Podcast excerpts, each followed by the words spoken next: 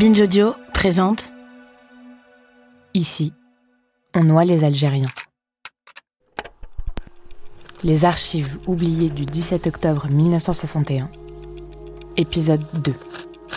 La majeure partie du Conseil des ministres de ce matin a été consacrée à la manifestation musulmane d'hier soir qui a causé une vive émotion dans tous les milieux. À l'Élysée, le ministre de l'Intérieur, M. Frey, a donc fait un exposé détaillé sur ces événements, Jean Lanzy. Pour les problèmes les plus urgents, a pris plusieurs décisions, telles que de renforcer les forces de sécurité à Paris et de renvoyer en Algérie de nombreux manifestants musulmans arrêtés hier.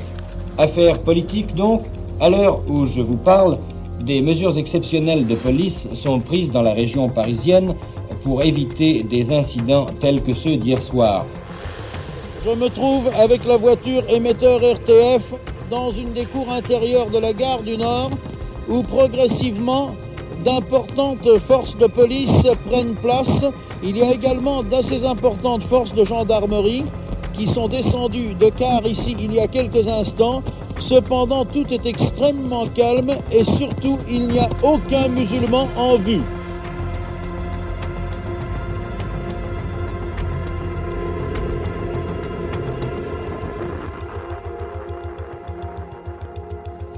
Et Roger Frey a dit, il ne s'est rien passé. Je donne ma parole, il ne s'est rien passé à Paris hier et avant-hier. On ne saura jamais exactement combien il y a eu de morts. La répression policière sera sanglante. Bilan officiel, deux morts, 64 blessés et des milliers d'interpellations. Une répression qui avait fait des dizaines de morts, mais seulement trois officiellement. 7 morts. Bilan officiel, 3 morts. 200 d'après le FLN. Dans l'assassinat des 200 à 300 Algériens. C'était soldé par la mort de 200 personnes. Jean-Luc Elodie affirme que plus de 200 personnes ont été tuées ce jour-là. Il y aurait eu près de 300 morts. Un rapport commandé l'année dernière par Jean-Pierre Chevènement en recense 32. Mais beaucoup d'archives se sont volatilisées.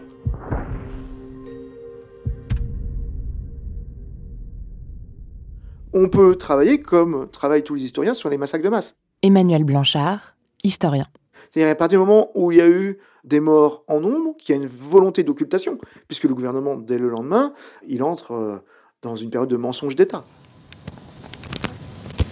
Quand vous êtes en face d'une vérité officielle qui est assénée comme ça, Isidore Lifshitz, appelé au service de santé des armées. que vous avez euh, le préfet de police euh, qui fait des déclarations extraordinairement lénifiantes, que vous avez le ministre de l'Intérieur, monsieur très respectable, monsieur Frey, qui vient dire qu'en réalité, il ne faut pas gonfler euh, l'affaire, que ça s'est passé avec un minimum de dégâts. Bon, évidemment, euh, moi, petit militaire de, de, là, je n'avais pas grand crédit. Le discours officiel, qui va être tenu avant, mais surtout après le 17 octobre, c'est de dire, mais non, ce ne sont pas des victimes des violences policières, ce sont des victimes des combats fratricides entre Algériens. Et cette réalité, il ne faut pas l'occulter. Sauf que à cette période-là, il y a plus de morts qu'à d'autres périodes, alors qu'il rien n'indique qu'il y ait plus de combats fratricides. La seule explication plausible, c'est celle qui est soulevée à l'intérieur même de l'institution policière. Notamment, on le voit dans les archives de police, des archives des syndicats de police, un certain nombre de syndicalistes s'interrogent et disent on n'aurait pas des collègues qui font partie de commandos en ce moment? Des commandos qui agissent en service et surtout hors service, dans des équipes qui ne sont pas forcément que des équipes de policiers, et euh, qui, en se disant contre-terroristes, s'attaquent à ceux qu'ils euh, pensent comme symboliquement faisant partie de euh, la mouvance euh, FLN, euh, ou tout simplement euh, algérienne. Voilà. Donc, j'aurais voulu ton témoignage sur euh, ce que tu as pu voir et ce que tu as pu apprendre concernant les événements d'octobre 1961 et ce qui s'est produit durant cette période-là. Alors, on a envoyé les gars en intervention en disant voilà, ce soir, il faut bouffer du bouillon. Paul Rousseau, syndicaliste policier. Toi, tu l'as entendu. faut bouffer du raton. entendu, faut bouffer du raton, faut bouffer du bouillon. Qui, qui disait ça? Alors, dans, dans- dans le- les gars, dans le personnel, euh, les, les- les gars de la base, hein, Hmm. les gars de la base, puis quelques gradés aussi, mais brigadiers, quoi. Hein, et notamment comme ils se sont incorporés à nous. Euh, quant aux officiers, euh, ils donnaient pas l'ordre précis. Et, les gars s'excitent entre eux, quoi. dans un coin, quand tu es là, toi, tu veux pas le faire, bah, tu es comme un con. Euh, et si je leur avais dit je suis pas d'accord, ils m'auraient cassé la gueule. Mais je pouvais pas parler. Je pouvais parler. Alors, on reprécise pourquoi tu ne pouvais pas parler. Parce que. Excuse-moi. Hein, mais, mais t'as as raison, t'as raison, mais bien sûr, bien sûr. Mais, au contraire. Mais je ne pouvais pas parler parce que, euh, vis-à-vis de mes collègues, parce que d'abord j'étais menacé de mort par. Euh, j'ai été menacé de mort par l'OS. J'essayais de convaincre. Bon, j'avais pas mal de camarades autour de moi qui me comprenaient bien, qui étaient d'accord avec moi, mais qui étaient comme moi impuissants devant des actions de certains réactionnaires de la police et qui n'étaient pas majoritaires, mais qui, des minoritaires agissant à l'époque. Hein. L'hypothèse est soulevée par tout un ensemble de personnes que des policiers en service ou hors service, et pas eux seuls, des services de renseignement, des Algériens qui ont été retournés par les services de renseignement. Et donc c'est commando, euh, c'est une hypothèse qui est soulevée dès avant le 17 octobre. C'est une hypothèse très forte et qui a la force de la crédibilité, même si il n'a jamais pu être possible de le démontrer, puisque les enquêtes qui sont ouvertes vont délibérément ne pas suivre cette piste. Et alors que l'OS commet des attentats tous les jours à Paris, la piste OS n'est jamais suivie alors qu'elle est soulevée par la presse, par des, par des, par des tas de personnes. Euh, or, cette piste n'est jamais suivie euh, de façon délibérée. Et lors que on commençait à discuter de négociations avec le FLN, etc. Ali Haroun, responsable politique de la Fédération de France du FLN il est très très vraisemblable que dans l'entourage du gouvernement gaulliste de l'époque, des gens qui ne voulaient pas de cette négociation ont dû pousser à la roue pour arriver à, la rupture totale. C'est très, très vraisemblable. C'était une manifestation, je répète, encore pacifique, avec comme mot d'ordre, évidemment, Algérie algérienne, indépendance de l'Algérie, et abat le couvre-feu raciste. Il n'y avait rien de, de séditieux. Et comment réagit le, le FLN donc Lui, en tant que, gouvernement, il en tirait surtout les conséquences politiques. C'est-à-dire qu'il a tiré l'attention de, de, Gaulle. Il faut bien parler de De Gaulle, puisque c'était lui le chef de, de l'État et du gouvernement. Eh bien, pour dire, écoutez, si vous voulez arriver à la négociation, ce n'est pas le meilleur moyen. Lorsqu'on défile pacifiquement et qu'on demande de reconnaître l'Algérie algérienne et l'indépendance de l'Algérie. Si vous fracassez des crânes, et eh ben, là, on, ne parle plus le même langage, ou on ne comprend pas, parce que vous, vous le faites dire par les Algériens en Algérie, lorsqu'on vous le dit à Paris, votre police euh, nous jette dans la Seine. Alors il faut savoir quelle est la politique suivie par la France, celle du gouvernement ou celle de sa police? Enfin, de sa police, des éléments de sa police qui ne veulent pas de cette politique. Et ça, c'est certain qu'il y a une volonté de, minimiser les chances de, réussite des négociations qui, se profilaient à l'horizon, c'est sûr. Et donc, on est obligé de reprendre l'enquête en se disant bah, comment on mourait à l'époque, combien de personnes mouraient à l'époque, combien d'Algériens mouraient à l'époque, et de prendre une méthode plus ou moins démographique, c'est-à-dire, excusez-moi pour le vocabulaire euh, qui, manque de, de délicatesse, mais il y a un surplus de morts. Il y a un surplus de morts, et ce surplus de morts, il faut l'expliquer. Et quelles sont les hypothèses qui permettent de l'expliquer? Il y a des hypothèses qui tiennent et des hypothèses qui ne tiennent pas. Mais globalement, ce qui a été dénoncé par le FLN à l'époque, il a été avec ces mots, il y a bien eu un massacre à Paris ce jour-là, et un massacre qui euh, se tient dans une période qui n'est pas le seul 17 octobre. 20 octobre 1991, entretien télévisé de Maurice Papon par Jean-Pierre Elkabach. Vos propos, Monsieur Papon, sont attendus par tous ceux qui ont retrouvé et surtout découvert les horreurs de la nuit tragique du 17 octobre 1961 à Paris. D'ailleurs, dans le livre très intéressant de Jean-Luc Enaudi qui est paru au seuil, La bataille de Paris, à la fois les documents, et on peut voir des images. On dit qu'il y a eu 100, 200, parfois 300 Algériens tués à Paris, et on dit même, Monsieur Papon, noyés dans la Seine. C'était euh, il y a 30 ans, je le répète, mais c'était pratiquement comme hier. Vous étiez préfet de police. La France était en train de négocier avec le FLN. On était à six mois de la paix des viands. Qui avait donné les consignes, M. Papon? Moi. Nous avons mésestimé, dans le fond, ah, c'est peut-être ma responsabilité, nous avons mésestimé euh, l'entreprise euh, belliqueuse du FLN dans cette nuit-là. Monsieur Babon, il y avait bien des gens qui étaient armés puisqu'il y a eu des morts par balle. Et puis on a, Ah bah, on a raflé ce- ceux qui sortaient des métros, ceux qui sortaient des autobus, et on les a envoyés où? Au Palais des Sports et à Coubertin. Eh ben, pour les mettre à l'abri de toute ça. histoire. Et ceux-là n'ont pas Vous eu à se plaindre. vous avez et vu je les vous dire qu'ils étaient bien contents. Vous avez la conscience tranquille, monsieur Papon Tout à fait. L'histoire le dira. L'histoire le dira, mais je sais que moi, je mourrai la tête droite.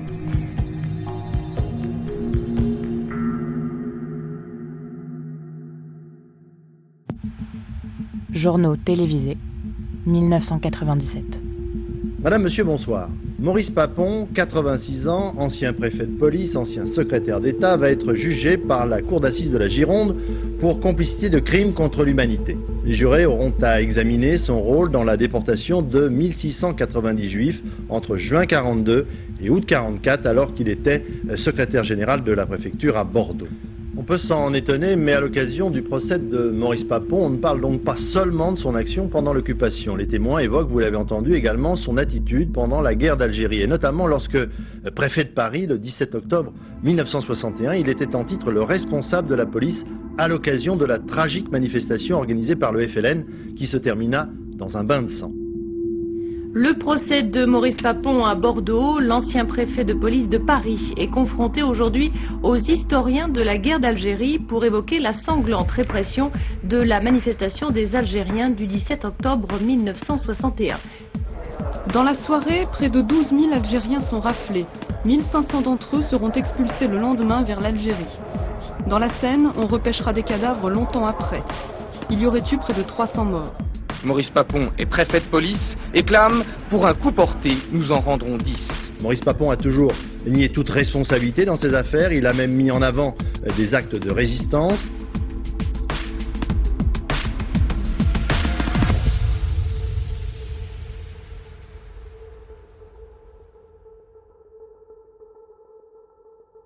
Maurice Papon était poursuivi pour avoir, en quelque sorte, participé, en tant que secrétaire général de la préfecture de la Gironde, à la séquestration, l'arrestation de, de- de- de Français et les transports de ces Français après à Drancy, Pierre Mérat, avocat.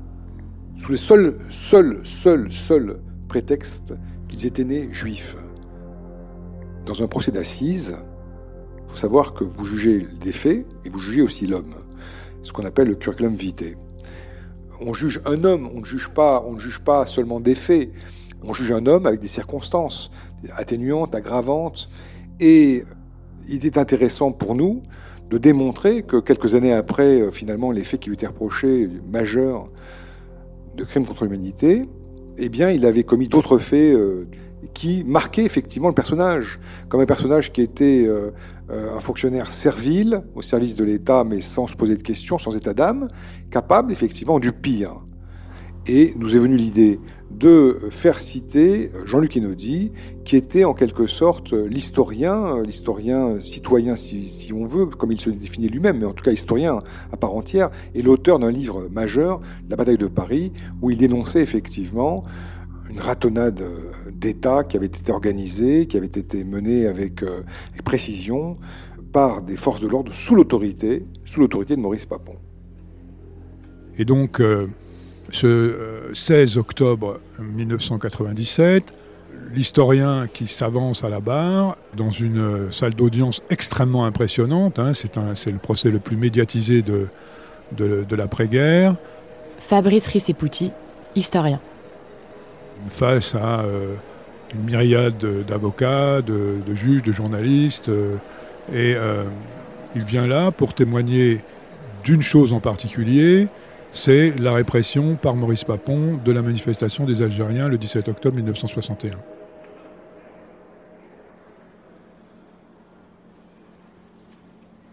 Dès l'après-midi, des rafles commencent. À Paris, aux portes de Paris, en banlieue.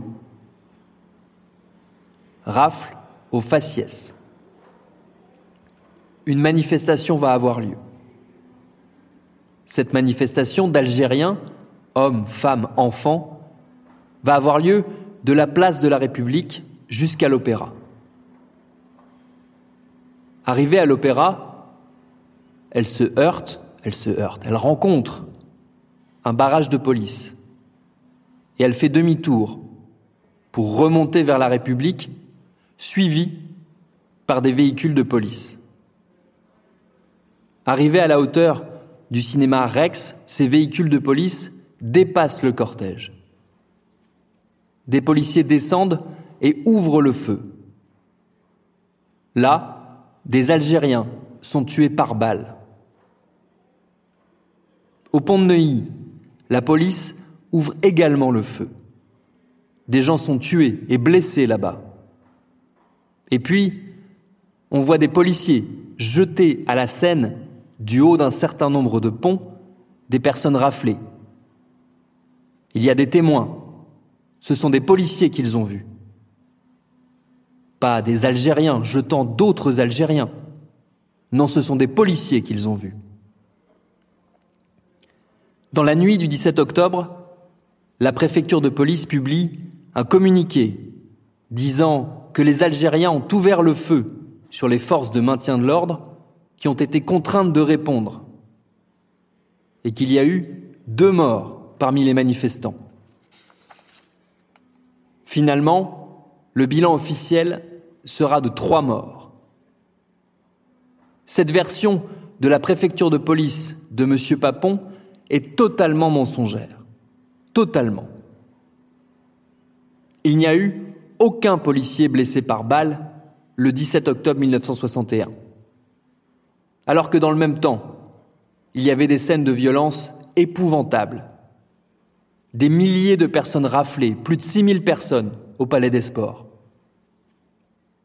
En réalité, ce 17 octobre, il y a eu une chasse à l'homme dans les rues de Paris et de la banlieue parisienne. Une chasse à l'homme sous la direction du préfet de police. Et une chasse à l'homme définie en fonction de son apparence physique, en fonction de son faciès. Ce qui fit dire à Eugène Claudius Petit quelques jours plus tard à l'Assemblée nationale Heureux les Kabyles blonds aux yeux bleus.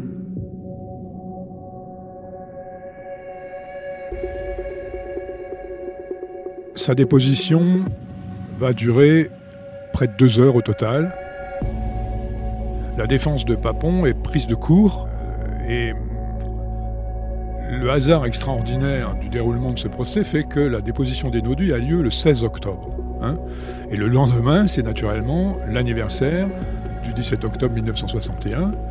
Et il se trouve que euh, le, massacre, il est dans les milieux informés un secret de polichinelle. Hein. L'événement a été occulté, mais il y avait quand même euh, dans les rédactions, euh, dans la classe politique, parmi les, naturellement les, les historiens, une connaissance de cet événement. Et donc le lendemain de la déposition des nodis, on voit euh, pour la première fois véritablement, même s'il y a eu des publications auparavant, on voit une, floraison de, sujets qui euh, vraiment installent, qui font éclater euh, ce qu'un historien anglais a appelé la, French Memories bombe à retardement dans l'opinion publique. Hein.